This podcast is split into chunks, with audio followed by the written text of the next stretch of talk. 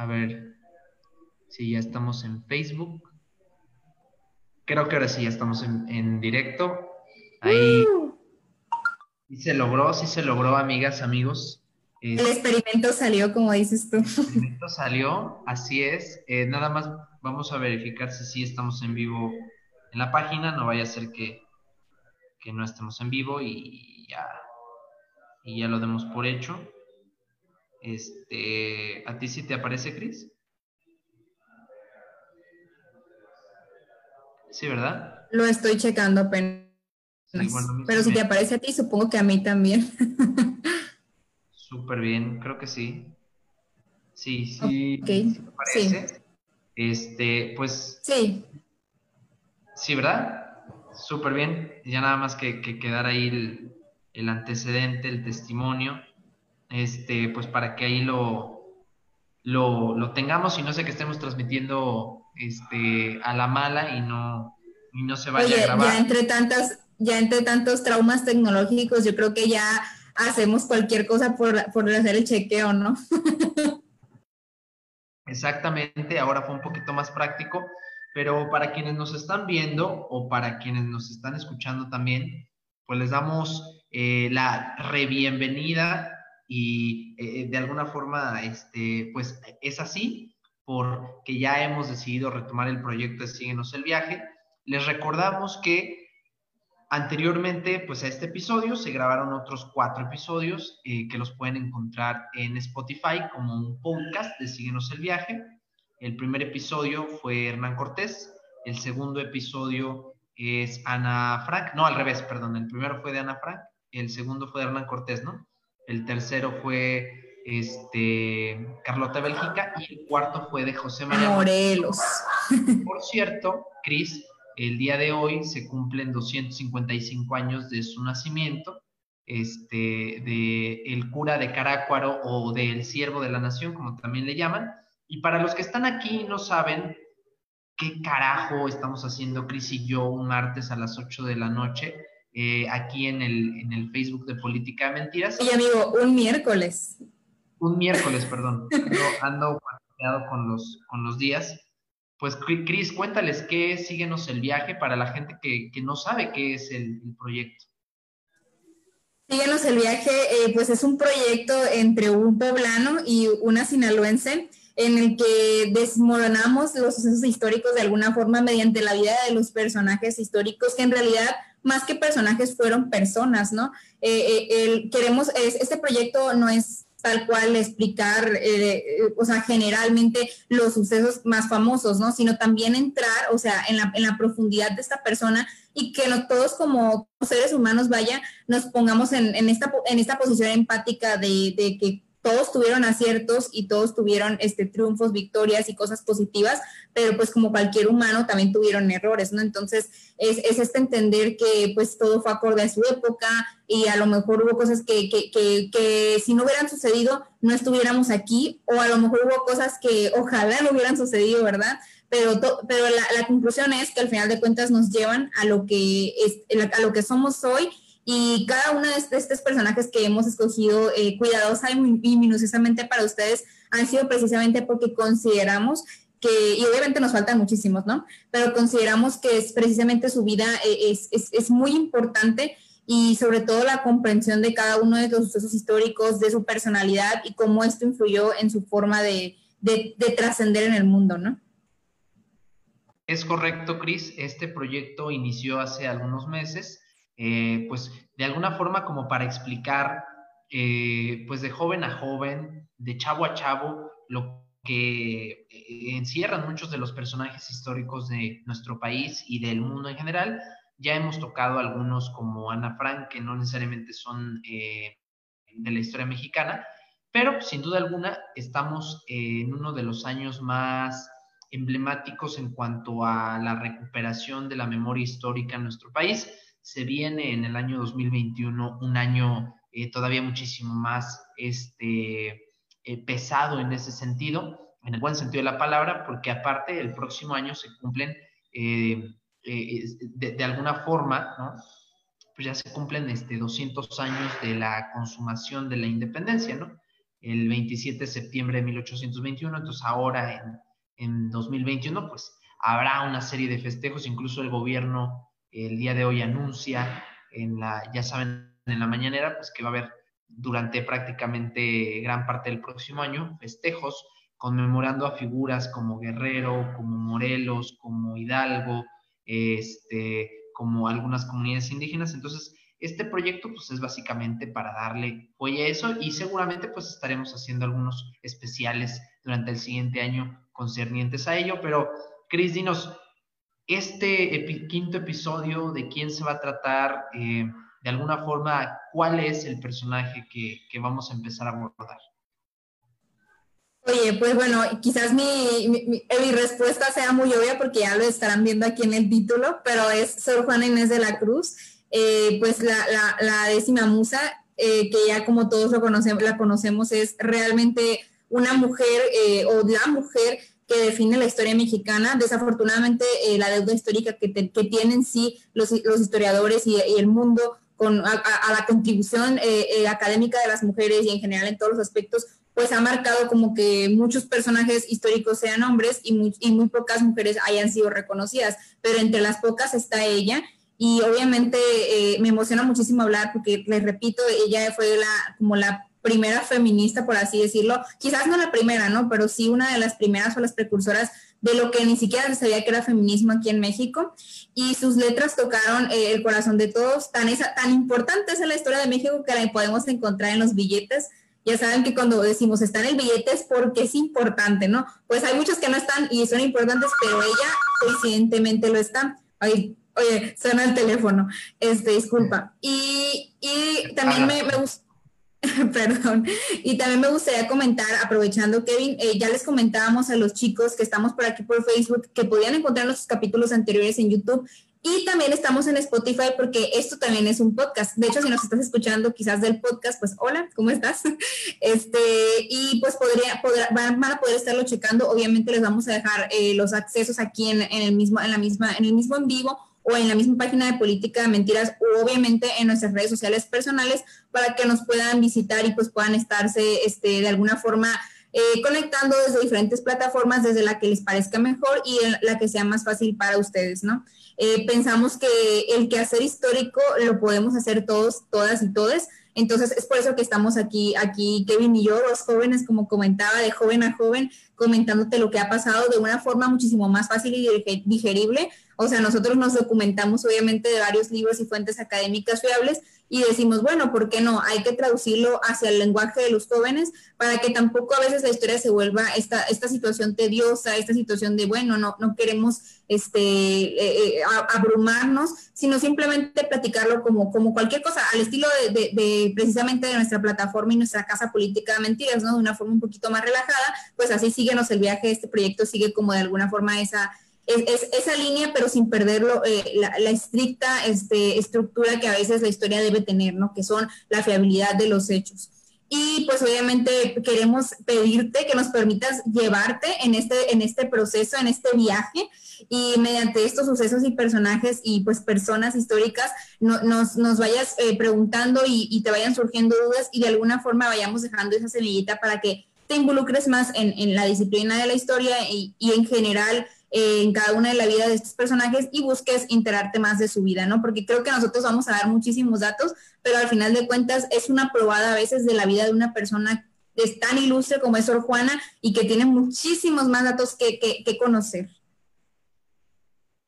Es correcto, Cris. Este, y aparte, ahora que no estamos transmitiendo en YouTube, es un poquito más fácil el compartirles pantalla y así. Entonces, ¿qué te parece si les comparto mi pantalla y vamos a, a, este, a entrar a pues una de las este, imágenes ¿no? más eh, emblemáticas ¿no? de, de, Sor Juana.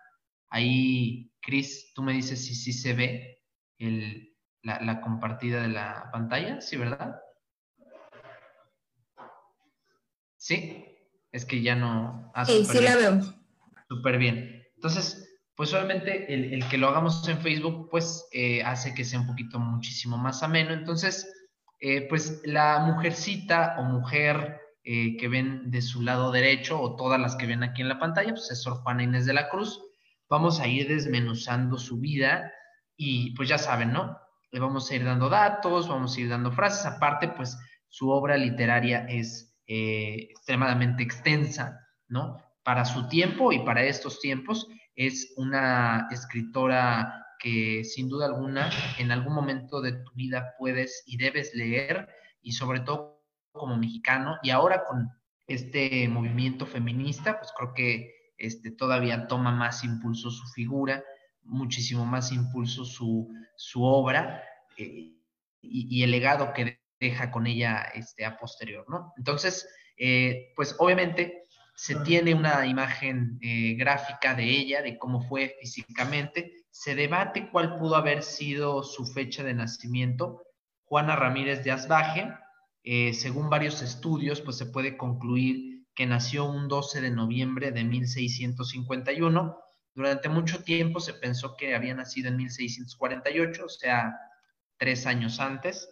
Y eh, bueno, eh, eh, su, semblanza comienza con sus abuelos, Pedro Ramírez de Santillana y Beatriz Rendón, quienes al parecer venían de Andalucía, una comunidad de España, tiene raíces españolas, y de esta pareja nacen 11 hijos, eh, entre ellos la que fuera su madre, Isabel Ramírez, quien después conoció en San Miguel Nepantla al capitán de origen vasco Pedro Manuel de Asbaje y Vargas, con quien procreó a tres mujeres, María Josefa y Juana Inés. Tiempo después, el padre de Sor Juana desaparece de la vida de su madre, eh, en este caso su esposa, uniéndose esta mujer a otro capitán de nombre Diego Ruiz Lozano, con quien procreó otros hijos, Diego, Antonia e Inés. Eh, la joven eh, y muy niña Juana Inés crece principalmente entre dos haciendas, Nepantla y Panuaya, junto a su abuelo materno, quien sembraba maíz, trigo y criaba ganado. Y para, para darle pauta, como para entrar en este y no regresarnos, eh, también ubiquemos que esa región justamente donde estaban las haciendas que adquiere, y, bueno, el, el, abuelo de Sor Juana se dedica a la, a la, industria agrícola, o más bien el sector agrícola, porque industria no, este, y justamente esto sucede en, en ciertas regiones de Chalco y en las de Panoayán y como tú comentabas, en Nepantra, y, y, y estas eran propiedades de los frailes dominicanos de la Ciudad de México, ¿no? Entonces, como para irnos ubicando históricamente en el contexto. También es importante eh, marcar que finalmente, como comentas, Sor Juana carga con, con, este rezago, porque comentabas ¿no? que, que, su madre, este, al final de cuentas, tiene tres hijos, pero su padre la deja. Entonces, Sor Juana carga con este, ya, ya empezando desde esa corta edad, carga con este estrago social tan fuerte que era ser un hijo bastardo, como en ese tiempo se le llamaba, y que, y que definitivamente marca su vida de alguna forma, a lo mejor no, no, no, o sea, termina empezando otras cosas más que este obstáculo, pero sí eh, tiene ciertos elementos o genera ciertas situaciones que dificultan este, el acceso, por ejemplo, a, a, la novicia o el reconocimiento social eh, hacia ella y hacia su familia, ¿no? Entonces es importante marcar eso, ¿no? Sí, eh, recordemos que aparte en esa época pues se distinguía mucho eh, a la gente entre pues quienes venían de una descendencia eh, española o peninsular, como le llamaban, de quienes venían de a lo mejor de un eh, matrimonio en ese momento mestizo, ¿no? De alguien eh, con ascendencia española o incluso nacido en la península ibérica y de alguien que había nacido en, la Nueva España, ¿no? Eh, en ese momento sí se marcaba una diferencia y mucho más aparte, pues si alguien era indígena, ¿no? Era todavía muchísimo más la, el señalamiento y las limitantes. Ahora, recordemos también que para esos tiempos, siglo XVII, en los años de 1600 a 1700, en plena eh, eh, auge y crecimiento de la Nueva España como virreinato, pues el papel de la mujer era, eh, un sometimiento, un yugo, no había acceso pues para los medios y los derechos más fundamentales que hoy en día tenemos y que tienen las mujeres, ¿no? Como el acceso a la educación, el acceso a una vida libre de violencia, el acceso a la cultura, etcétera, ¿no? Eh, si aún hoy en día en muchas de nuestras comunidades en México se siguen viendo estos casos, pues imagínense hace 200, 300 años cuando, cuando era diferente, ¿no? Entonces... Oye, Kevin, y aparte es más, o sea, también comentar que ni siquiera tenían el derecho a la opinión o al pensamiento, porque la crianza de Sor Juana eh, fue de alguna forma distinta, porque ella vive con su abuelo y su abuelo era un hombre que tenía una librería en su casa, bueno, una biblioteca más bien, y era un hombre culto que, que eh, mediante el cual ella tuvo acceso a libros, ¿no? Pero, y, pero al final de cuentas, si esa no hubiera sido la situación, eh, y aparte su hambre de conocimiento, pues probablemente ya no hubiera tenido eh, quizás la oportunidad de, de alguna forma empezar a estudiar clandestinamente y aparte comentar que pues la educación que ella se le brinda y a todas las niñas de su época y en general a todas las mujeres es precisamente lo, que le llamaban los trabajos de mano, que era pues todo lo que es la costura, este, los, el hogar, la cocina, las actividades de aseo doméstico y todo esto. Entonces eh, la mujer se limitaba prácticamente a eso y a ser madre. Igual, eh, creo que eso igual marca una pauta, que si Sofana no hizo ni una cosa ni la otra, eh, pues obviamente era una mujer muy diferente y posteriormente vamos a ir como estudiando su personalidad, por así decirlo, para explicar más o menos lo que, lo que quiero comentarles. Es correcto, y en 1657 ella compone su primera loa al Santísimo Sacramento y según datos de algunos biógrafos, eh, pudo haberse trasladado a la capital del virreinato desde los ocho años de edad sin embargo, se tienen noticias más certeras que fue a partir de los 15 años eh, pues que se trasladan. ¿no?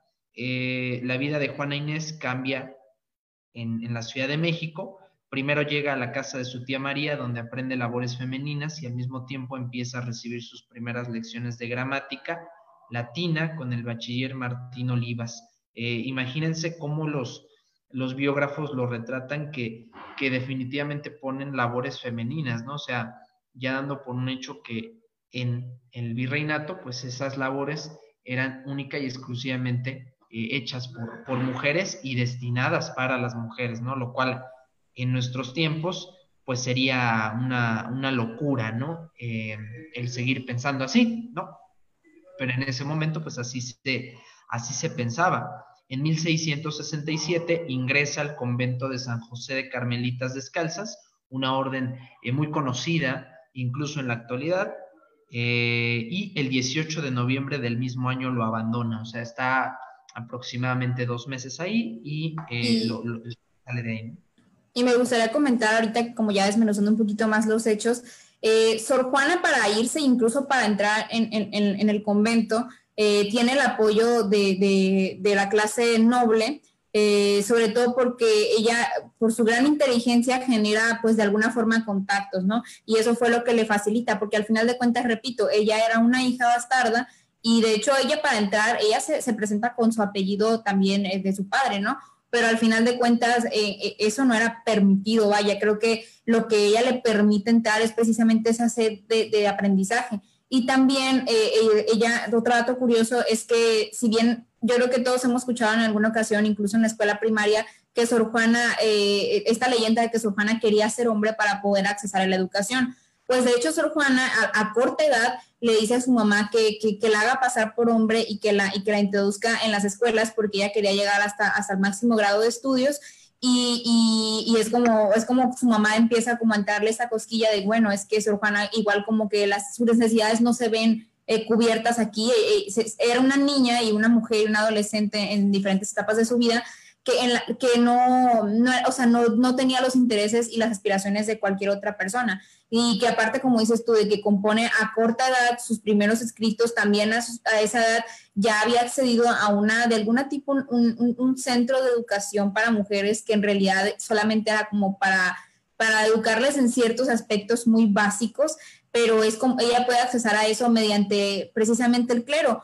mediante el padre, el padre que la acompaña durante toda, eh, eh, hablo de un padre religioso, ¿no? El padre que la acompaña durante toda esta travesía y que de hecho le propone a su madre, ¿sabes qué? Eh, hay que mandar a Sor Juana a la ciudad y su madre en un inicio, ah, con el apoyo de la tía con la que ella se queda, que tú comentabas, acepta porque piensa que así Sor Juana, como que Sor Juana estaba desperdiciada, por así decirlo, dentro de su lugar de origen y ella podía conseguir un mejor esposo con, al, alto nivel intelectual que ella tenía y cultural, podía escoger un, o encontrar un nuevo esposo eh, y, muchísimo mejor, con una clase social muchísimo más alta en la capital, ¿no? Que es la Ciudad de México pero al final de cuentas, eh, como nos damos cuenta, esas no eran las aspiraciones de Sor Juana, pero sí terminan siendo un medio de alguna forma o un pretexto para que le permitan seguir este, este camino. Y, obviamente cuando ella llega a la ciudad, pues todo es este, fascinante de alguna forma, pero también pues es muy diferente. Creo que eso también ese choque cultural eh, quizás fue duro para ella de cierta forma, pero por otra parte, su nivel intelectual y cultural pues iba más allá, ¿no? Tan es así que repito, o sea, si, sin haber recibido educación de alcurnia, ella puede desenvolverse muchísimo, muy, muy, muy fácil con, con la clase alta, incluso con los virreyes, este, y con, con, con los más altos este, rangos de, de, la, de la entonces Nueva España. Entonces, eh, es, es, interesante ver, este, este background eh, de, de, lo que sucede y de cómo esto lo va llevando de una forma u otra al camino que ella quería. Obviamente era lo que más ella deseaba, poder tener acceso a, este, a, esta, a estas oportunidades de, de asistir a la capital para poder cultivarse, ¿no? Y también marcar que para ella no era no, era, era realmente raro esto de, bueno, ¿por qué las mujeres no podemos? Pero eso también tiene que ver mucho con este contexto histórico en el que ella crece. Ella crece en un contexto histórico donde su madre no solamente se hace cargo de los hijos con los que tuvo con su padre, que fueron tres hijos, sino con los hijos que tiene después con otro señor. Y aparte su madre hereda las, tierras de su, de su abuelo y ella, ella toma las riendas ¿no? del, del, negocio familiar, eh, siendo analfabeta, pero con conocimiento a lo mejor empírico de cuentas y de administración, la madre toma las riendas y hace funcionar la hacienda en todos los aspectos. Creo que eso también es importante marcarlo. Como ella crece en un sistema matriarcal en el que la madre realmente es la que saca, eh, la, eh, este, la fuerza por todos los hijos y los saca adelante, pues para ella no es, no, es, es extraño pensar que una madre no puede, ¿no? O sea, o que una mujer no puede en este caso porque así fue su, así fue su manera de crecer. Es por eso que quizás, y, lo comentan varios historiadores,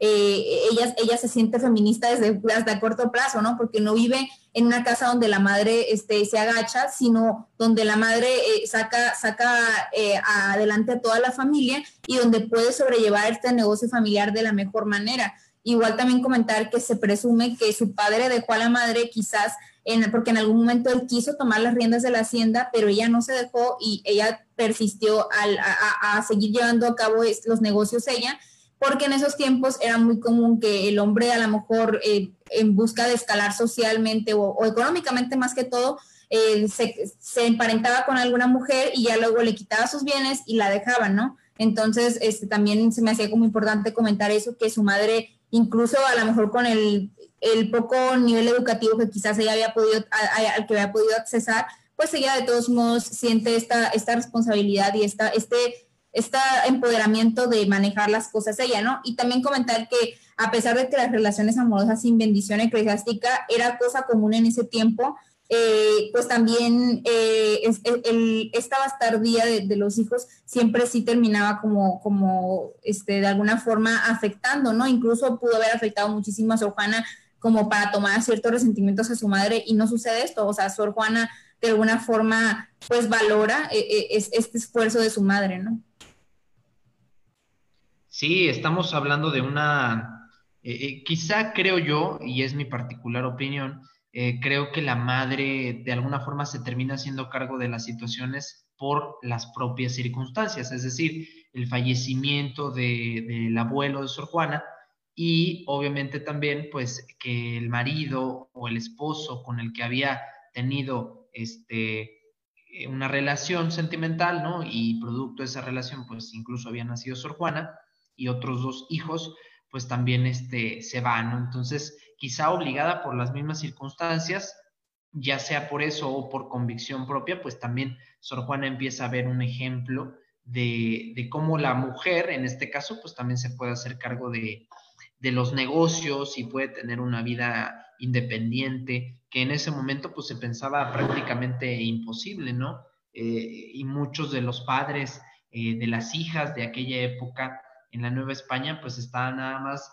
a la espera y a la casa de con quién iban a, casar a sus hijas y quiénes iban a ser eh, sus parientes de, la rama familiar, ¿no? Y sobre todo quiénes iban a traer el sustento a la casa y quiénes iban a, de alguna forma mantener a sus hijas, ¿no? Y en el caso de Sor Juana, quizá desde sus, desde sus antecedentes más elementales y desde su infancia, pues se comienza a ver esta eh, pequeña revolución que al final pues trasciende en, su vida y en su obra, ¿no? Creo que sí influye mucho. Creo que es algo que quizá muchos no, no le dan crédito y no lo ven, el hecho de que Sor Juana crece en un eh, matriarcado eh, marcado por las circunstancias, vuelvo a repetir, y que posteriormente quizá de forma directa o indirecta la fue influenciando, pues para hacer lo que terminó haciendo, ¿no? Ir en contra de los cánones sociales establecidos para aquella época, ir en contra en ese momento de las reglas, ¿no? De lo que, incluso hasta ir en contra de lo políticamente correcto, ¿no? De, eh, ser de alguna forma una mujer ejemplo, una mujer modelo eh, al realizar las tareas domésticas y casarse, al ser una rebelde, ¿no? Y incluso muchos la llegan a tachar. Claro. Eh, muchos hombres de aquella época, ya lo iremos este, comentando, pues la llegan a tachar como una completa rebelde, ¿no? Este, como una pecadora, ¿no? De alguna forma. Y, y, luego aparte también otra cosa de comentar es que eh, es impresionante, ¿no? La fuerza de Sor Juana, de manera que ella se sobrepone, como dices tú, a las circunstancias y, e insiste desde corta edad, ¿no? O sea, quiero asistir a una escuela de amigas que así se llamaba la escuela que les comentaba con chicas de clase alta y criollas españolas. Y, ella dice, quiero asistir a una escuela de, amigas que aunque a veces ni siquiera la maestra sabía leer, eh, pues de alguna forma alguna educación iba a tener. Entonces esta sed cada vez se va haciendo más grande y de hecho, eh, según varios historiadores, como haciendo un análisis de su personalidad, dicen que para, e, e, para ella era difícil entender cómo, cómo a ella no le satisfacía, este, pues digamos, lo, lo, lo, lo, de alguna forma cotidiano, ¿no? Lo que era normal en esos tiempos. O sea, cómo a ella no le satisfacía la idea de casarse o la idea de tener hijos y, cómo esta, esta sed de conocimiento va a tal punto que ella decide entrar a un convento, porque al final de cuentas la vida de las religiosas no solamente... Eh, pues era en, eh, de alguna forma en, en claustro, ¿sí? encerrada, sino que también le permitía de dedicarse al estudio y, aparte, pues ser una mujer respetada, porque en esos tiempos una mujer soltera, pero que no era, no estaba dedicada a la vida este, clerical o en realidad a la vida este, eclesiástica, era mal visto, ¿no? Entonces ella ve, esa ve un camino como de ser una mujer respetable, este, y, al mismo tiempo ella poder tener ese tiempo y esa dedicación absoluta y a vocación al estudio. Y también comentar, al final comentaba ya para dejarte proseguir, que precisamente Sor Juana entra con las carmelitas y, sí decir que el convento de las Carmelitas era uno de los más estrictos, incluso era de los que tenían más restricciones este, eh, en general con la, con la modestia, ¿no? Porque si bien eh, a las reglas del mundo eclesiástico, sobre todo en esos tiempos, era que debías tener cierto, pues cierta modestia y vivir en pobreza, por así decirlo, pues también existían los lujos incluso en las monjas, incluso a lo mejor no podían usar joyas, pero dentro de su mismo ropaje tenían varios, varios este, pines de piedras preciosas, de oro y todo esto. Y en este, en, el problema para Sor Juana no era la cuestión de las joyas, ¿no? Era precisamente que una tenía que dedicarse a otras actividades como el coro o la caridad y eso no le permitía estudiar y eso ella como que le pesaba, ¿no? Y lo otro es que también, este, no, por la misma austeridad en la que vivía, no podía ni siquiera adquirir sus propios libros o no podía este, pues, tener acceso a libros. Entonces, eh, para eso para ella era como la muerte, ¿no? El hecho de no poder estudiar, que ese ha sido principalmente el objetivo para entrar, pues se vuelve un martirio y es por eso que ella decide abandonar eh, este convento eh, posteriormente, pues para entrar en, en el que viene, que Kevin les va a platicar. Exactamente, ¿no? Se presume que por motivos personales, al no aceptar las durezas de la orden teresiana, este, pues abandona el convento, ¿no? Incluso algunos creen que fue por esta razón que comenta Cris y otros pues piensan que fue por que a ella le parecían intrascendentes las banalidades con las que quizá vivían en esa época este tipo de, de órdenes religiosas, ¿no? Que al final de cuentas también en esa época, en el virreinato, siendo mujer, tenías de dos sopas, ¿no? O te casabas con alguien ricachón o te, convertías en, en, monja, ¿no? O ibas a un convento.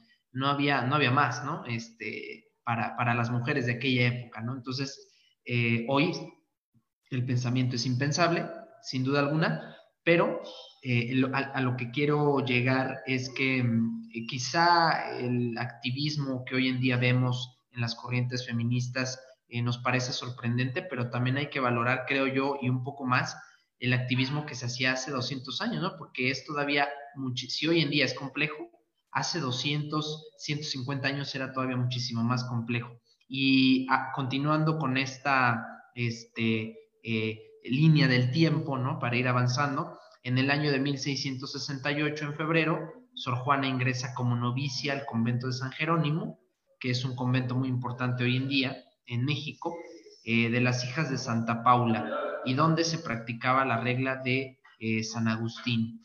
Profesa como religiosa en este convento el 24 de febrero de 1669.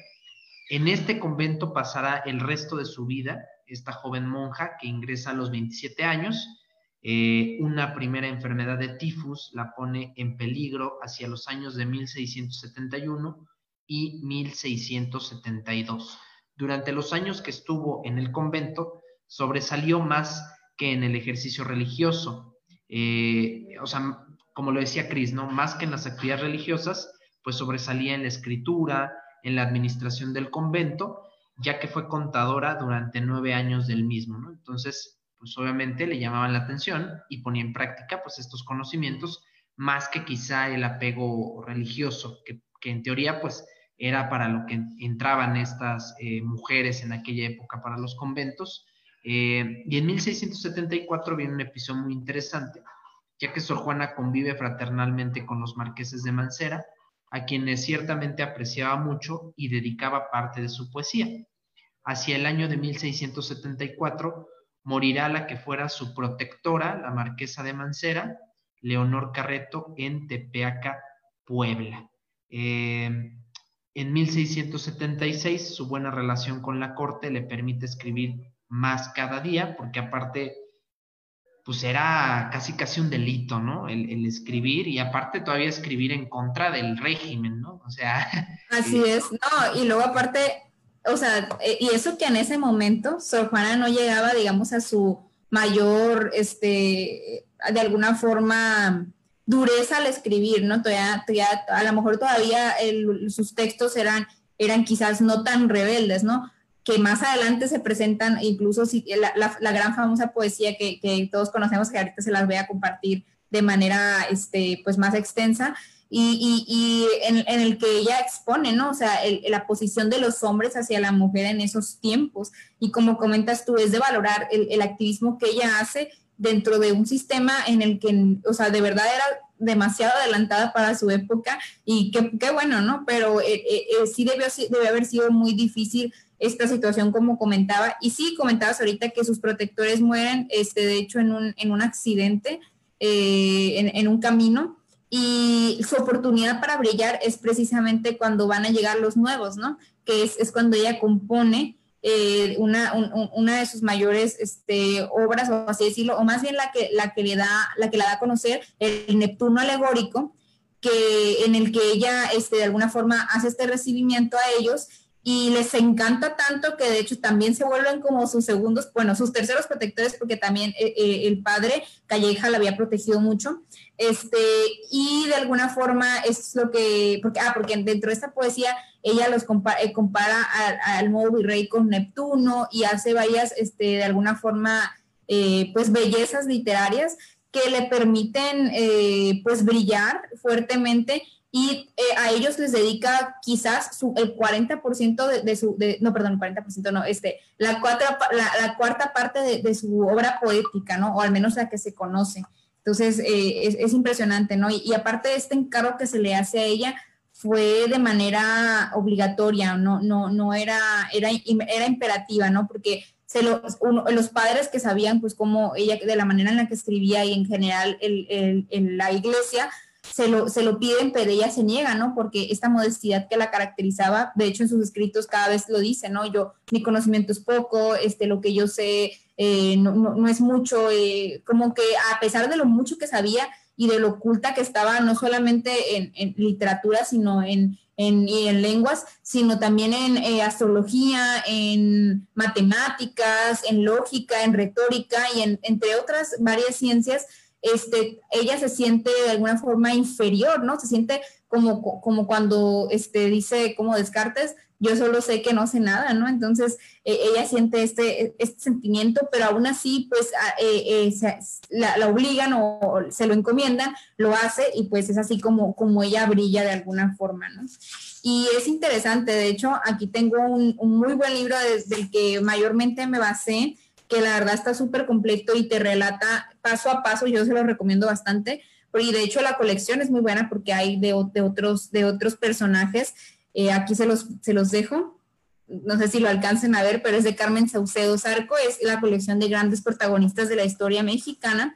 Y es en el que se relata paso a paso los capítulos de su vida, así como sus mayores sufrimientos, la cronología de su vida en general y también de alguna forma se, hacen, se hace esta crítica ¿no? hacia cada uno de los, de, los aspectos este, que, que, que, la pudieran haber hecho sentir de cierta forma, el sentimiento que pudo haber, o las expresiones este, que pudo haber, las presiones también que pudo haber sentido y pues también lo que significó cada cosa para ella. Obviamente es difícil interpretar a una persona tan, no solamente tan brillante para su época, sino también este, pues quizás tan hermética, porque eso lo que conocemos de ella prácticamente no, solamente es por los que la conocieron y por los biógrafos este, y los historiadores, sino también por sus letras, ¿verdad? Pero que quizás dejan a ver muchísimo de su personalidad, pero quizás hay muchas cosas que obviamente jamás nadie vayamos a, poder llegar a realmente conocer. Y también este, es importante que, eh, marcar que de hecho esta historiadora lo, escriba y lo, y lo escribe aquí y lo cito. Dice, ¿cómo dialogar con una mentalidad inquisitiva? ¿Cómo jugar con alguien que prestaba tanta atención a los detalles? ¿Cómo responder satisfactoriamente al cúmulo inagotable de preguntas? ¿Cómo andar con sin razones a los razonamientos rectos? Entonces, es, es, es este, este, escribir a Sor Juana, ¿no? O sea, esta incomodidad que debió caracterizarla en cada uno de, sus, de, de, de los capítulos de su vida.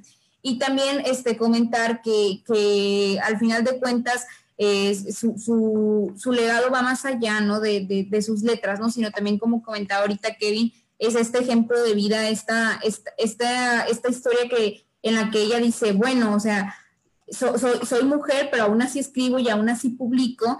Y a pesar de que, repito, se comenta que la mayoría de los textos no fueron este, escritos a voluntad propia, sino por encargos o por, este, por de alguna forma obligación, pues finalmente escribió muchísimas cosas, este, pues que, que, de verdad es impresionante que, que haya ella, y ella, este, de alguna forma, pues inspirado, ¿no? Porque al final de cuentas, pues no, no, no existía algo así, o sea, o si, o si lo existía, eh, no, no, se daba a conocer, y entonces eh, es auténticamente brillante y, su personalidad es, definitivamente se deja ver en las letras. Adelante, Kevin. Sí, la verdad es que todo lo que dices es, muy cierto. Este, muchas de las cosas, por ejemplo, lo que retomabas, ¿no?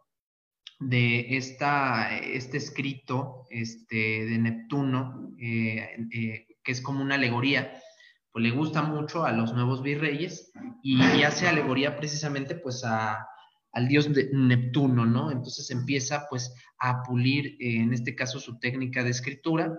Ahí tenemos en pantalla una este, imagen, una pintura que pues retrata de alguna forma pues el sentimiento de, de Sor Juana al momento de, de, escribir. Y en el año de 1680 compone el arco triunfal del Neptuno alegórico de los virreyes recién llegados los marqueses de la laguna.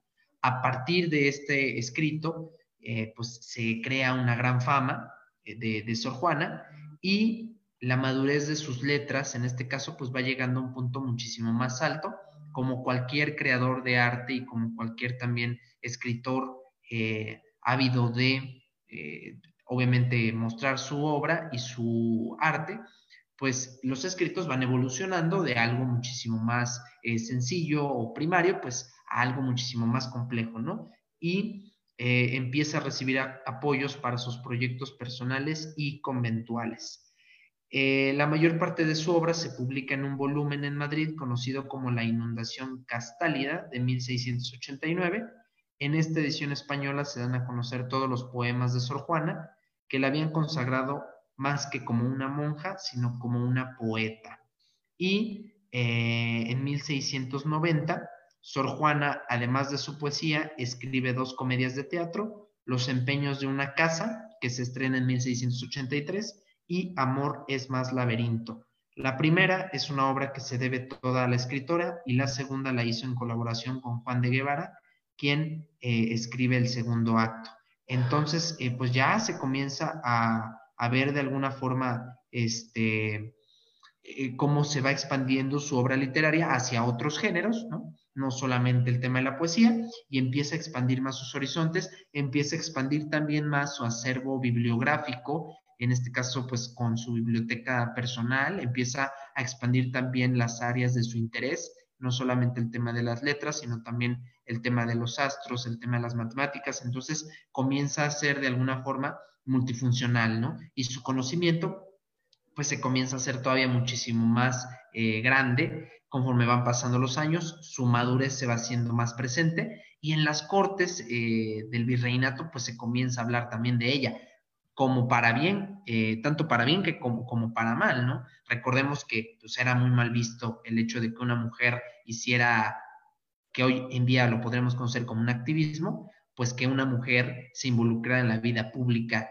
del virreinato era una locura, ¿no? Ahí tenemos, por ejemplo, eh, las mujeres que participaban en la independencia, ahora que recién pasó este festejo independentista, pues como también eran eh, mal tachadas, mal vistas y de alguna forma incluso hasta enjuiciadas eh, por la opinión pública, ¿no? Y sobre todo, aparte, porque mezclas dos fórmulas poderosas, pero también muy son dos bombas de tiempo, ¿no? La religión y, a una mujer, ¿no? Que en ese tiempo era prácticamente impensable que ambas se pudieran llevar bien y que ambas pudieran sacar un buen rédito eh, una de la otra, ¿no? Y creo que ahí también pues se podría entender mucho del por qué Sor Juana también empieza a escribir un poco en contra del régimen, un poco en contra del sistema, un poco en contra también del el sistema que pone al hombre en una posición privilegiada en comparación con la mujer.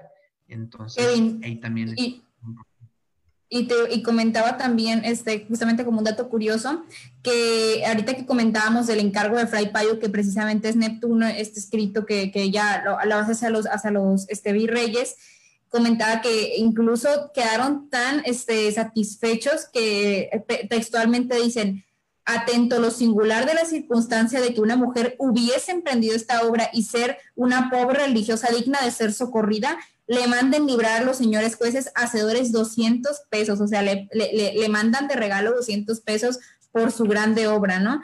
Y también recalcar que yo creo que pues ya, ya ahorita que ya comentabas este, un poquito de, de, de, este, de este transitar, ¿no? En, en que ella empieza a escribir a contra el sistema y todo esto. También alguna otra eh, situación muy polémica, polémica que incluso se ha vuelto un mito, que es este, quizás la orientación sexual de Sor Juana, y no, no lo queremos tomar es, o, tocar a forma de morbo, ¿no? sino simplemente a forma de aclarar de alguna forma lo que se sabe y decir, o sea, entender también que quizás, este, obviamente son cosas que no vamos a saber nunca y que no debieron, este, no, si, si, sí o si no, no, no deben ser reprimidas y obviamente, aunque siguen a la época, eso era lo que quizás correspondía por, por la situación en la que se vivía, ¿no? Por el pensamiento que tan atrasado en el que se estaba. También este, es aclarar que, por ejemplo, se comenta esa, esa gran relación que tiene ella con, con la, entonces, pues no es el título, no, no es virreina, sino que es la, la, la, la esposa del virrey que le hace visitas al convento y que han comentado que bueno, que quizás ha sido, fue una forma de desahogo sexual o muchas otras cosas. Eh, yo me baso en la lectura y, pienso totalmente lo mismo y esto sí es personalmente una conclusión personal que pues sinceramente eso se han vuelto mitos porque no se podía, ni siquiera era concebido, la mujer era como tan delicada, tan vulnerable, que, que en ese entonces la mujer no podía convivir más que su esposo o su núcleo familiar.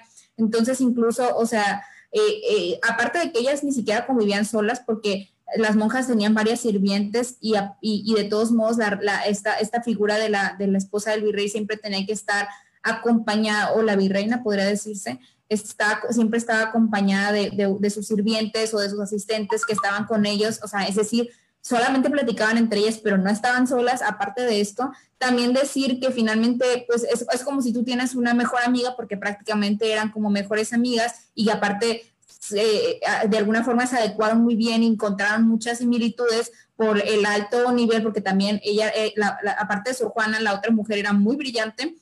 Entonces encontraron una plática quizás al nivel de ambas y, es por eso que hablaban demasiado y se le tenía un cariño tan especial a Sor Juana, aparte de los grandes escritos que, que ella dedicó, repito, una cuarta parte de sus escritos, al menos los conocidos, hacia ellos, ¿no? Entonces, eh, es, es, este, esta relación que se vuelve tan estrecha que, que, puede ser una muy buena amistad, así como cuando tú encuentras a tu mejor amiga y no te le quieres separar, ¿no? Y, y, encuentras muy amena la plática, pero que al final de cuentas, eh, aparte de, por motivos de alguna forma hasta políticos en contra de Sor Juana, por sus escritos este, en contra de, la sociedad y el régimen actual, se vuelve también una situación morbosa, ¿no? Que al final de cuentas eh, considero no debiera de marcar o no debiera de, de, de, alguna forma ser un dato estelar en la vida de Sor Juana, porque sí lo he escuchado en bastantes ocasiones y, incluso ahí podemos ver una vez más esta, este, esta este, cosificación y en general esta situación que la mujer vive que incluso siendo una mujer tan brillante y con tantas cosas de las que se pueden hablar de ella, se habla precisamente de su orientación sexual o quizás de los crímenes que para la época ella cometió. Sí, que para, imagínense, ¿no? Si para una mujer el, el sueño también, porque aparte creces adentro de una burbuja que te dice que eso es lo correcto, entonces pues muchas de las mujeres de aquella época pensaban que lo correcto era pasar toda su vida al servicio de un hombre, ¿no? Y, quizá pues no debemos culparlas porque también nacen eh, con pocas oportunidades en un régimen que ya está establecido y que pues cualquiera que se quiera salir del círculo vicioso pues inmediatamente es reprendido, acusado, señalado, eh, torturado física y emocionalmente eh, por sus pares y por las instituciones que aparte se servían de eso para poder tener una sociedad prácticamente este, pues atada a estos eh, preceptos y a estos ideales, ¿no? Que de alguna u otra forma, lejos de ser correctos o incorrectos bajo nuestra mirada, terminan siendo un precedente histórico de qué cosas no se deberían de hacer en nuestra sociedad, ¿no? Entonces, también es un ejemplo de vida, la vida de Sor Juana, porque es una de muchas Sor Juanas que quizá existieron en el virreinato.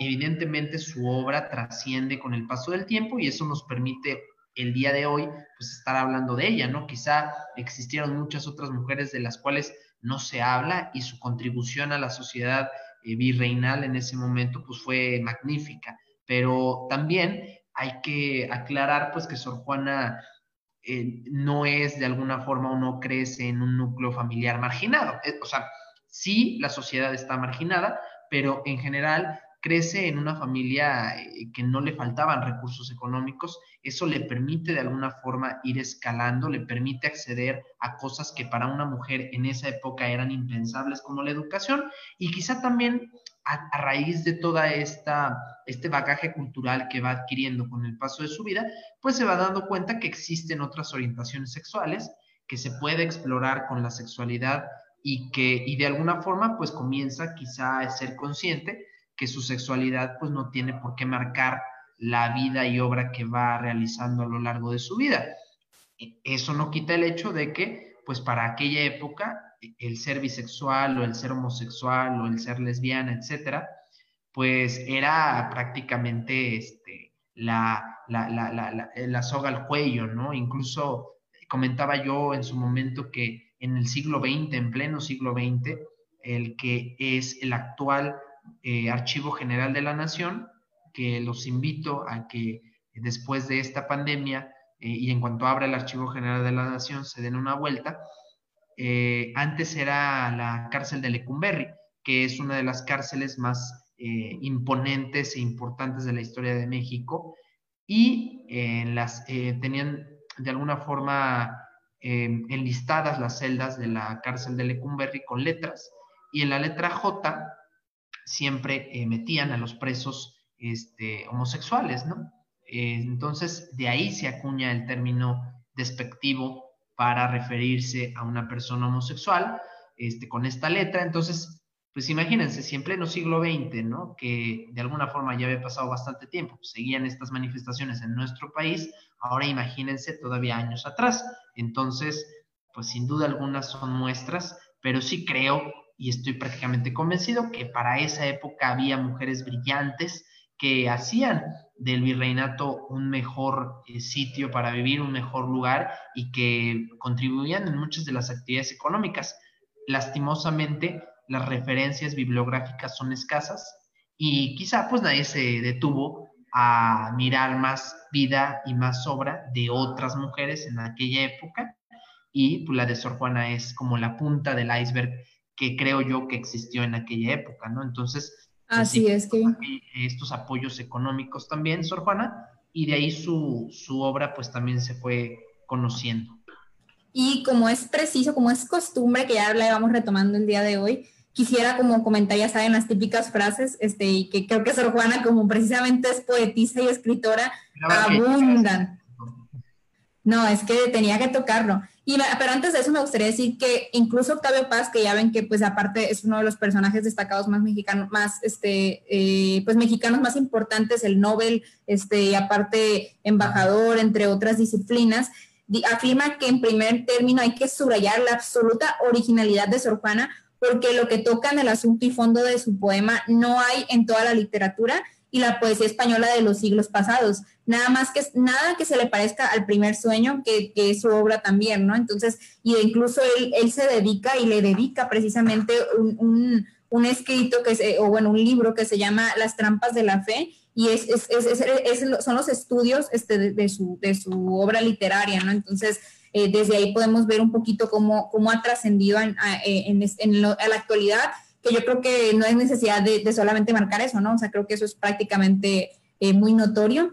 Y también decir que eh, los, los, verbos, los versos más famosos y más conocidos de ella, que son Hombres necios que acusáis, publicados por primera vez en la inundación Castalia de 1989, han pervivido aún en, momentos de mayor olvido de la obra de la poetisa, ¿no? Habiendo merecido hasta algunas este, parodias y, todo esto ha encantado a nivel no solamente México, ¿no? Sino a nivel internacional. Y pues igual ahora sí pasamos al ladito de las frases rápidamente para, para darle pauta a Kevin para que cierre con la vida de ella y nos comente el último capítulo de su vida. Eh, una de las que más me ha gustado es, no estudio para saber más, sino para ignorar menos, que yo les comentaba ahorita que precisamente Sor Juana en todos sus escritos marca esta como e, es este decir, bueno, es que yo, yo soy, yo soy prácticamente inculta, ¿no? O sea, el decir, yo no sé nada, o sea, yo solo sé que no sé nada, cuando para nosotros su nivel de inteligencia y para, para sus tiempos era todo, vaya. También él dice, triunfante quiero ver al que me mata y mato a quien me quiere ver triunfante súper, súper, no solamente eh, intenso su, su, personalidad, ¿no? Sino también con esta decisión, este valor de, escribir todo lo que escribió. Todos aquellos que se eligen por algún medio, para algún fin, se tienen de, menos aprecios eh, que el fin al que se dirigen, ¿no?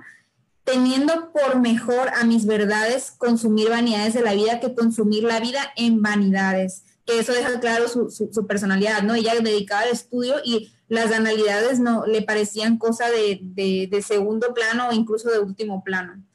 Eh, si el imán de tus gracias atractivo sirve mi pecho de, obediente acero, ¿para qué me enamoras linsojero si has de burlarme luego fugitivo? Inglés comento, o incluso ella comenta esto de, esta, esta, esta, figura de los hombres en esos tiempos. Dice, solo los celos ignoran fábricas de fingimientos que como, que como son locos tienen propiedad de verdaderos. Aquí dice que los celos reflejan cierta verdad. Es, sí, pues, puede tener razón, pero, no queremos... Oigan, no queremos promover relaciones tóxicas, nomás aclaramos este contexto. Dime, vencedor rapaz, vencido de mi constancia, ¿qué ha sacado tu arrogancia de alterar mi firme paz? O sea, eh, definitivamente son escritos muy fuertes que te hacen pensar. Yo no puedo tenerte ni dejarte ni sé por qué al dejarte o al tenerte se encuentra un no sé qué para quererte y muchos sí sé qué para olvidarte. Fuertísimo, ¿no? O sea, leer esto por un mal de amores definitivamente es, eh, es todo un escrito asesino. Así como ninguno. Ándale, imagínate, ya, ya, ya, imagínate, no tuviera Twitter. así como ninguno quiere ser menos que otro, así ninguno confiesa, porque es consecuencia del ser más. Y de verdad que me quedo corta, ¿no? Porque sus escritos son muchísimos y tiene muchísimos, o sea, muchísimas frases más. También igual, este, vean, por ejemplo, vean esta. ¿En qué te ofendo cuando solo intento poner bellezas en mi entendimiento y no entendimiento en las bellezas? E incluso habla de esta abstracción de la belleza. Y obviamente, pues me gustaría obviamente leerles todo el, poema, pero me alargaría y ustedes pueden investigarlo y seguramente ya lo han escuchado en más de una o lo han leído en más de una ocasión, pero yo creo que la estelar es hombres necios que acusáis a la mujer sin razón, sin ver que sois la ocasión de lo mismo que culpáis. Entonces, por eso les comento, o sea, imagínense si no, si no, si no es admirable con esta visión feminista. Sin claridad no hay voz de la sabiduría. ajá, o sea, e, e, es, es esta decisión de, de, de, decir, bueno, es que esto es lo que es y, y, como que precisar, y no, no, no, eran poesías ambiguas, eran poesías claras y directas, ¿no? Entonces creo que esto también me eh, marca mucho de lo que ella nos quiere decir, ¿no? Eh, entonces, eh, ya, ya, como ya comentándoles algunas de las principales, ahora sí le doy pauta a Kevin para que cierre este capítulo tan, tan maravilloso que ha sido la vida de Sor Juana. Sí, muy buenas frases, era lo que yo esperaba, porque aparte dije, eh, ya hemos tocado algunos personajes históricos, hemos dicho algunas frases de ellos, pero sin duda alguna Sor Juana deja un acervo impresionante de estas mismas frases que pues en la actualidad muchos colectivos feministas sobre todo pues utilizan para hacer una reseña histórica de lo que sucedía hace muchísimo tiempo y creo que eso es una, eh, un tesoro histórico que debemos conservar que debemos de promover. Hoy en día la lectura de la poesía está muy desarraigada en nuestra sociedad mexicana.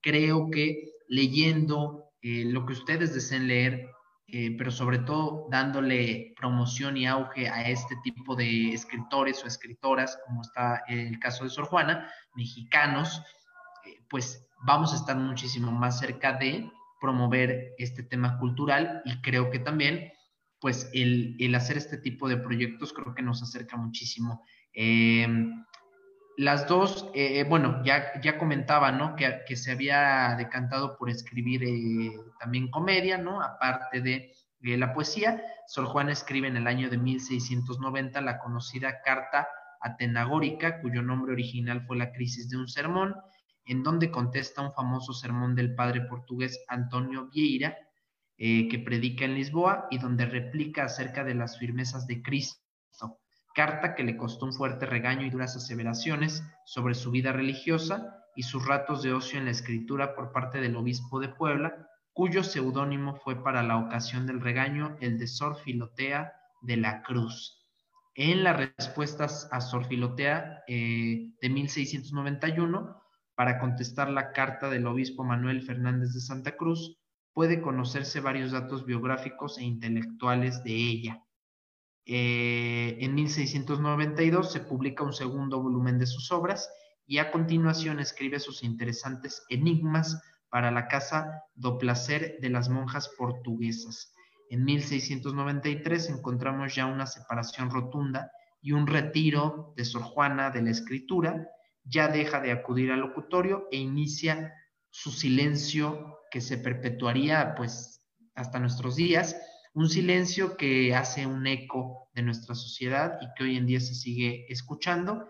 En 1695, el año anterior a su muerte, eh, que es en 1694, ratifica sus votos religiosos y para el año de 1695, el 17 de abril, muere como consecuencia de la epidemia del tifus. Se sabe que ella dona gran parte de su acervo eh, bibliográfico, de su biblioteca, sus instrumentos, prácticamente pues se deshace de todo lo material que ella eh, tenía, regresa de alguna forma a las labores religiosas en los últimos años de su vida y en estas labores religiosas recordemos que una de las principales era la atención a este, los enfermos, ¿no?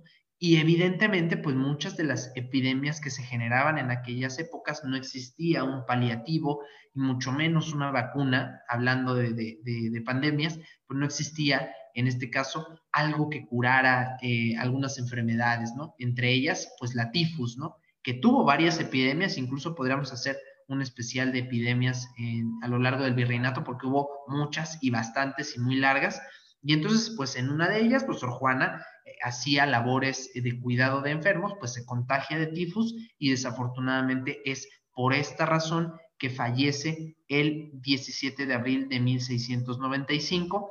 Se le sepulta en el coro bajo de la iglesia del Templo de San Jerónimo, templo que recordemos que pasa gran parte de su vida en él, que actualmente es el extemplo de San Jerónimo de la Universidad del Claustro de Sor Juana. Ya para 1700, siglo XVIII, se publican en Madrid sus obras póstumas. En 1978 eh, existen algunos trabajos de excavación dirigidos por el antropólogo Arturo Romano Pacheco eh, y dan como resultado el espléndido descubrimiento de los restos de Sor Juana el 25 de noviembre de 1978. Es decir, por una parte, pues como que se habían ahí extraviado y perdido, y nos vamos hasta 2010 porque después de 32 años, gracias a estudios de antropología física forense, se pudo determinar con alta probabilidad que los restos encontrados en el coro bajo del exconvento de San Jerónimo efectivamente pertenecían a Sor Juana. Oye, Kevin, antes de que concluyas, me gustaría como, ser, como también aportar unos datos qué fuerte, ¿no? O sea, esto de que su misma casa, lo que se vea, a lo que ella había dedicado su vida, porque aparte las monjas en estos tiempos, y, de hecho, bueno, es algo particular, de, incluso que traes hasta la actualidad, renuncian a toda vida afuera del convento, ¿no? Ella renuncia incluso a la, herencia de su madre, ¿no? Entonces, eh, eh, eh, incluso que su confesor, que precisamente era el, el padre Antonio Núñez y, y entre, sí, Núñez de Miranda, y él escribe ya cartas, ¿no? Y, también que en, este momento que no la, que incluso su confesor no la hace cambiar de opinión.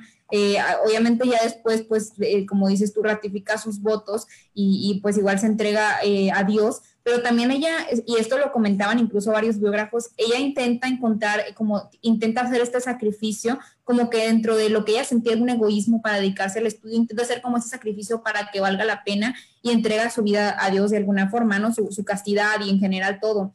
Y también el decir que incluso el arzobispo Francisco de Aguilar y Sejías, este, eh, siente este gran estruendo de que una mujer esté haciendo todo esto y, o sea, y no le viene de una sola persona, me explico, o sea, le viene de todo un aparato eclesiástico, o sea, de la iglesia y, que incluso ni siquiera era exclusivamente de México, ¿no? Sino que era algo más allá, le viene esta presión este, hacia, hacia los escritos y hacia su trabajo que era brillantísimo, ¿no? obviamente todo eso corresponde al, no, no, no es justificable, ¿no? Pero todo esto corresponde al final de cuentas a, a la época y de hecho cito a la historiadora que les comentaba, Sor Juana estaba en la cresta de la ola tocando el cielo y había que arrastrarla hasta la playa, golpearla con la roca y ponerla en su sitio, pero habría que esperar la tormenta propicia para arrojarla a la arena, ¿no? Entonces escribe respecto a, todo esto este, que, que, pasa, ¿no? De toda esta censura y, y, y, al mismo tiempo aprobación también, porque también tenía sus fans, ¿no? Tenía su, su, la gente que aclamaba su poesía, recalcan la excelencia de su obra y señalan la solidez de los que, de los que ven con escándalos estos, estos verbos, tan, estos excelsos verbos de, una monja, ¿no? Que al final de cuentas eh, debía pasar desapercibida. Iba más allá de ser una monja, iba a ser una mujer, pues finalmente, y eso no correspondía a la época. Me, eh, pues, es sumamente impresionante. Ahora sí te dejo cerrar. Sí, y, y, como lo dices, aparte en ese, en ese momento, digamos que el castellano, como lo conocemos hoy en día, pues no, no, no, no se daba así, ¿no? No, no existían las reglas gramaticales o no eran las mismas que existen hoy en día. Entonces, pues también eh, muchos coinciden en que leer escritos de Sor Juana Inés de la Cruz, pues sí te tienes que echar unos libritos antes, ¿no? Como para entenderle de alguna forma, porque maneja un léxico muy avanzado. Como les digo, su escritura va evolucionando conforme ella misma va mutando eh, a lo largo de su vida y entonces eso pues hace que los últimos escritos que ella realiza antes de retirarse a la vida religiosa eh, de lleno, pues sean muchísimo más complejos de entender. Ahora, muchos historiadores también le, buscan de alguna forma la jiribilla y, e intentan encontrar un trasfondo personal de Sor Juana a través de lo que ella escribe. Es decir, tratar de descifrar de alguna forma el momento por el que estaba pasando Sor Juana cuando estaba en el escrito que ella deja de alguna forma o en la obra que ella deja.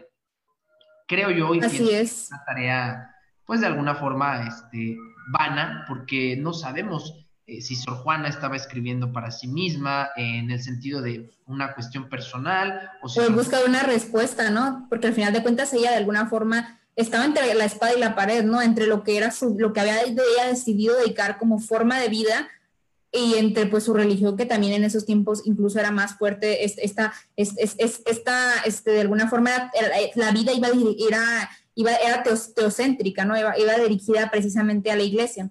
Y también decir este, que, que, es importante también que al final de cuentas, aunque en teoría renuncia a su herencia, ella de, cierta forma sigue manteniendo cierta fortuna para ella, eso sí me gustaría comentarlo.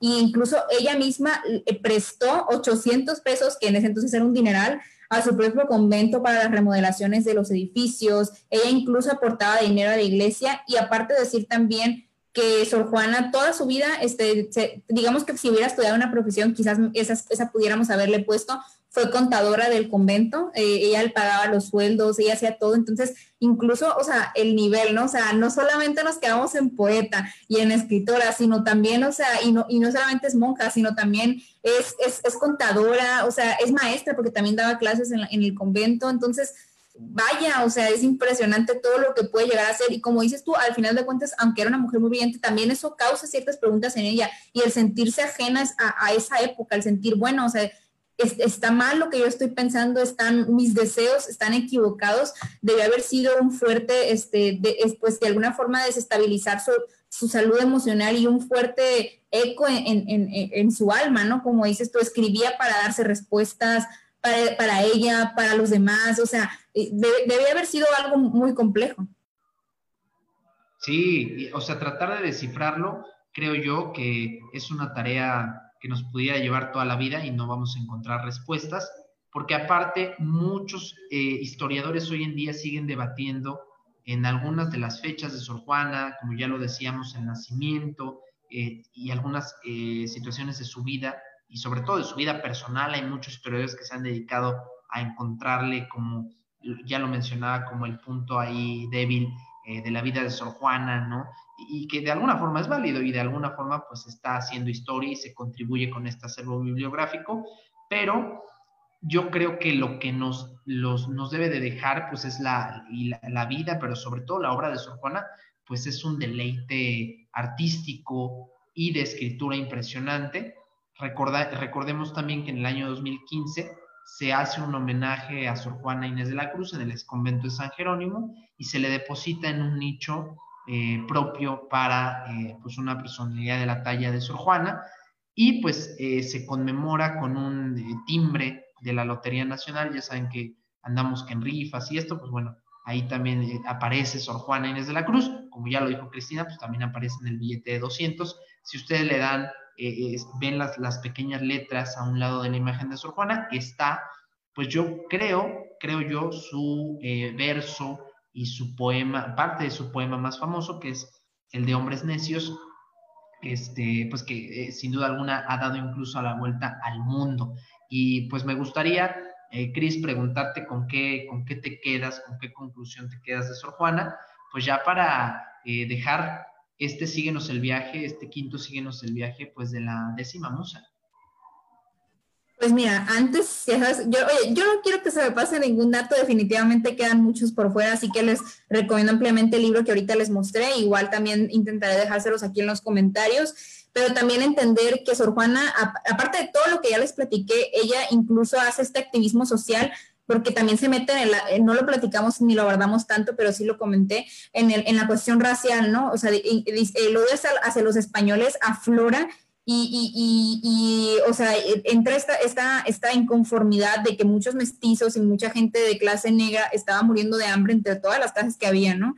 Este, y, y es esto de decir, ¿por qué los españoles, por qué los criollos gozamos de, de, un, de un mejor nivel, ¿no? Incluso llega a este nivel que temas tan, pues igual que en ese momento eran inconcebibles como lo era el racismo y que incluso marca este, un, un, un precedente para, para, para, ideas futuras, incluso en tiempos, en, tiempos de insurgencia, ¿no? Eh, creo que eso también me gustaría reconocerlo y también es decir que tuvo muchos, así como tuvo enemigos, tuvo aliados, que el padre palavicino pagó caro una alabanza que él le hizo porque puso una mujer, este, como que la, la ensalzó, por así decirlo, y, e incluso hubo fue tanta la molestia que fue denunciado hacia la Inquisición, ¿no? O sea, así de fuerte era esta situación tan, tan de alguna forma polémica y, y pues controversial.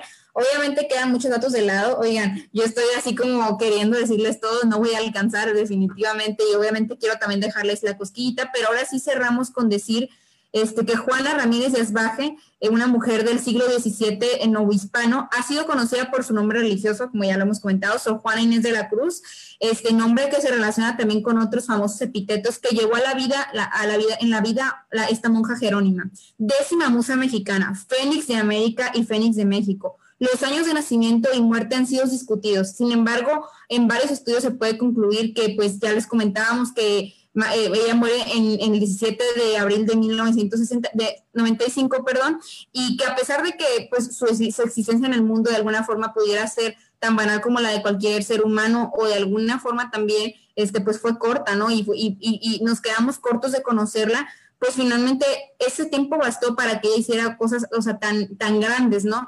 Es, e, ella, repito, o sea, fue escritora, fue feminista, fue luchadora social, fue monja y también aquí entramos en, en esta paradigma, incluso ella introduce paradigmas, ay no es que de verdad que es emoción lo que siento porque introduce paradigmas tan, este, tan actuales como lo de si eres católica no puedes ser este, feminista, e incluso ella es monja y es feminista, entonces es todo esto que para mí me deja que incluso eh, son cosas que se cuestiona ella en esos tiempos, ¿no? O sea, como comentaba en 200, 300 años atrás, o sea, cosas que incluso ahorita se siguen discutiendo. Así, a, ese nivel estaba tan, estaba su, estaba su intelecto y, su conciencia, este, a ese nivel de adelanto, ¿no?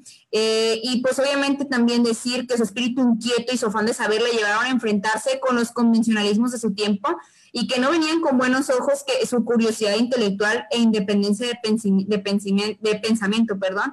Pero esta niña prodigio que aprende a leer, a leer y escribir a los tres años y a los ocho años escribe su primera loa, es precisamente eh, una, mujer que marca este, un, precedente impresionante en la historia mexicana y en la historia española y mundial.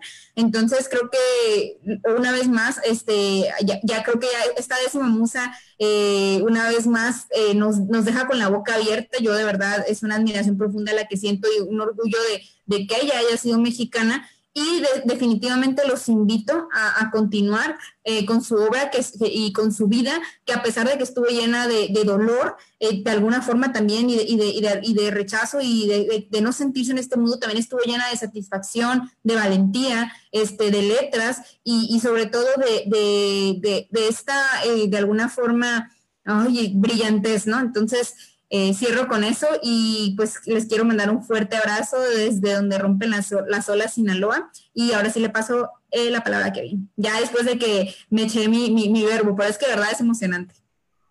Sí, pues sin duda alguna eh, es un personaje histórico del que podríamos estar hablando como muchos otros y como muchas otras, pues todo el día, que más quisiéramos estar aquí con ustedes, pues departiendo este tipo de conocimientos, pero creo yo que lejos de su vida personal o de alguna forma eh, de, su trascendencia, eh, su obra es magnífica, los invitamos y las invitamos a que lean a Sor Juana, a que se introduzcan en su obra y a que si en algún momento eso influye para que tome un rumbo su vida hacia las letras o hacia las artes, pues qué mejor, ¿no?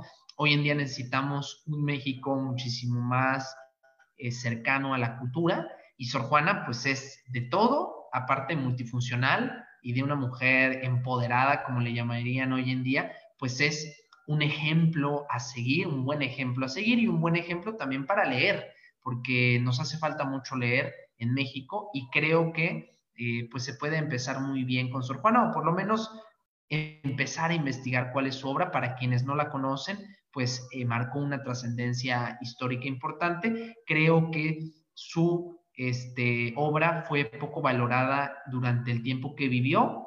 Creo que es hasta los siglos XX y obviamente en este siglo XXI que llevamos, pues que se ensalza más su figura, que se ensalza más su obra y su arte.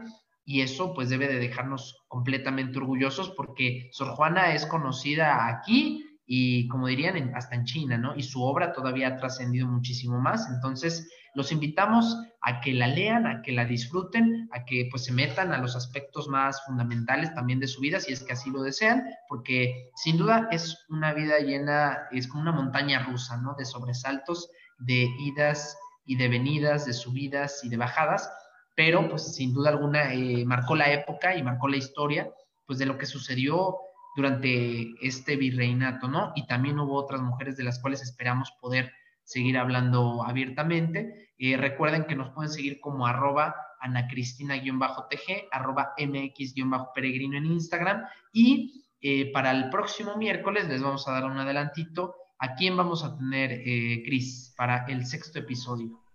No, qué bárbaro. Vamos a tener un personaje que es muy interesante de analizar. Justamente hablando del movimiento feminista, hemos visto todos estos sucesos que sobre el cuadro de Francisco y Madero, este, eh, por la cuestión de la CNDH, y justamente decidimos tocar este gran personaje, como ya les, si no les, si no este, lo saben, porque ya no, no, nos han visto antes, se los digo, como este programa es, definitivamente paritario en cuestión de equidad, estamos eh, abordando un personaje mujer, un personaje hombre y así. Entonces, como ahora tocó este Sor Juana, que fue una gran mujer, pues toca ahora Francisco y Madero, que definitivamente marca un precedente en la democracia mexicana, un, un, un, gran personaje eh, dentro de la revolución y también un personaje controversial por varios sucesos. Entonces, igual será muy interesante abordar su vida y pues los estaremos viendo el miércoles que viene. Obviamente reitero la invitación que si nos estás viendo por aquí, pero también quisieras compartir o verlo o, comentarle a alguien que lo vea, este, que, lo, que, lo quiera escuchar o, lo, desee este, utilizar esta plataforma, también vamos a estar por Spotify y por YouTube. Eh, síganos en el podcast, ahí vamos a estar subiendo todos los capítulos, nos pueden escuchar en lo que se bañan, en lo que cocinan, este, en lo que limpian, no sé, entonces igual ahí vamos a estar por ahí. Y pues obviamente reitero de nuevo la invitación de, que lean el libro. Ahí les, aquí les voy a dejar abajo el link. Es de Carmen Saucedo Zarco. Y pues que, que, se sigan cultivando y sigan este, investigando la vida de, esta mujer este, que, que a pesar de vivir en la soledad, ahora vive con todos, ¿no? O sea, vive en, la mente y en el corazón de cada uno de los mexicanos que, que hemos tenido la oportunidad de conocer su obra y pues en general a nivel internacional. Sí, su obra y su vida. Y como ya lo dijo Cris, el sexto episodio lo vamos a dedicar a Francisco y Madero, el tan conocido apóstol de la democracia. Muchas y muchos consideran en nuestro país que las elecciones en las que participó Madero con Díaz fueron las últimas elecciones realmente democráticas en nuestro país. Ya veremos, ya discutiremos esto eh, la siguiente semana. Eh, hablaremos también, por ejemplo, del espiritismo que tenía Madero. Él creía eh, eh, que, podía hablar eh, de alguna forma y tuvo acercamientos ahí cercanos con seres de otras dimensiones, aunque no lo estipulaba de alguna forma de manera pública, se convierte en candidato pues del Partido Liberal, ¿no? Como ahora ya está muy de moda, ¿no? Ya sabes, Cris, de liberales y conservadores, bueno, pues también ahí hay un, hay un tema con Madero. Este, Bien, dicen que la historia se repite, ¿no? Exactamente, también hay un tema económico que al igual que Sor Juana, pues obviamente guardando las proporciones y las, y las dimensiones y los contextos, pues ambos venían de este, poderíos económicos importantes, ¿no? Tenían familias pues que los, que los sustentaban, entonces pues hablaremos de todo eso y más de la obra también de su hermano, de Gustavo Madero, que termina terriblemente asesinado, pero bueno, ya eh, les damos una probadita del personaje que vamos a tratar la próxima semana. Francisco y Madero, recuerden, síguenos el viaje todos los miércoles, ahora sí lo dije bien, todos los miércoles a las 8 de la noche. Y mañana pues, los invitamos a, a Política Mentiras a las 10 de la noche, un poquito más tarde, para que se desvelen con todo el panelón de expertos jóvenes. Mañana vamos a tener este, el episodio dedicado a este, la consulta a los expresidentes. Vamos a, pues, de alguna forma, dar nuestros puntos de vista, como ven cada uno de los estados este tema. Y les recordamos, eh, vamos a estar publicando el podcast cuando ya esté subido el de eh, Sor Juana, recuerden que ya tenemos otros cuatro arriba en Spotify, como síguenos el viaje, eh, arroba Ana Cristina-TG en Instagram y arroba MX-peregrino. Desde Sinaloa y desde Jalisco les mandamos un fuerte abrazo, besos de cuarentena, de pandemia, ya no sé de qué sea, pero les mandamos un beso, un abrazo y nos estamos viendo pues mañana con Política Mentiras, pero nosotros en Síguenos el viaje el próximo miércoles. Nos vemos. Así es, adiós chicos, os esperamos mañana y en el podcast.